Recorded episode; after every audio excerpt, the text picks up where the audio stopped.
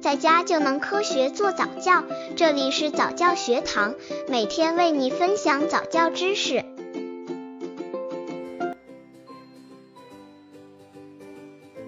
宝宝特别爱看电视，怎么办？人的精力是有限的，在这件事情上付出的多了，另一件事情上必然就少了。所以，希望每个父母都能从小培养孩子一个好习惯，不要让孩子长时间待在电视机前。空闲的时候，可以多带孩子到户外走走。一般情况下，纠正这种心理偏差，有以下几种方法供父母参考。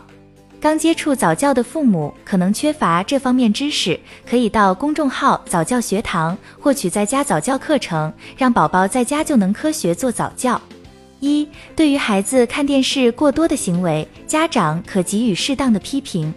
心理学认为，给孩子适当的表扬和适当的批评都是极为重要的。表扬可以使孩子增强辨别是非的能力，提高孩子的自信心；批评又可以适当的纠正孩子的错误，使儿童对自己的错误行为感到负疚，从而改正错误。但是，家长一定要掌握批评的方法，不能靠打骂来解决问题。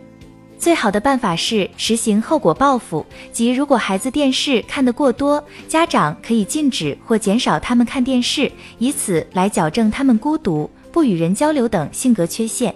与此同时，父母还要多与孩子交流，多为孩子提供与人接触、与人交谈的机会。二、完全禁止孩子看电视，这是不明智的，也是不可能的。最好的办法是家长和孩子一起看电视。并利用这种机会与孩子交流，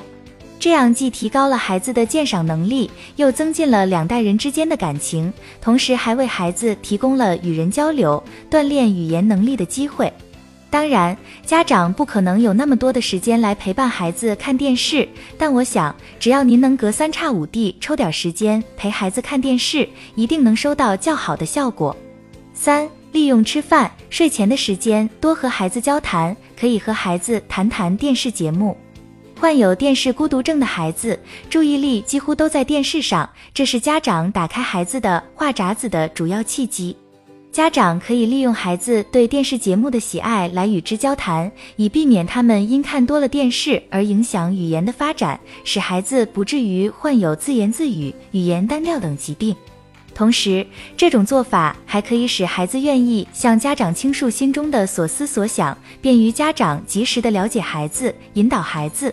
四，有的家长怕孩子哭闹，就打开电视机，借以转移孩子的注意力，将孩子推给电视去代管，使两代人之间出现情感距离，这是对孩子不负责任的表现。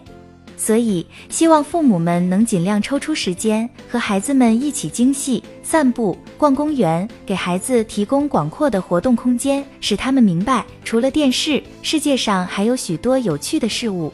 俗语说：“上梁不正下梁歪。”如果家长每天都迷在电视上，要看到再见为止，很难想象孩子能经得住诱惑。父母是儿童的第一位教师，父母的一言一行都会影响孩子的成长，所以家长在管教孩子的时候，要先要管教住自己。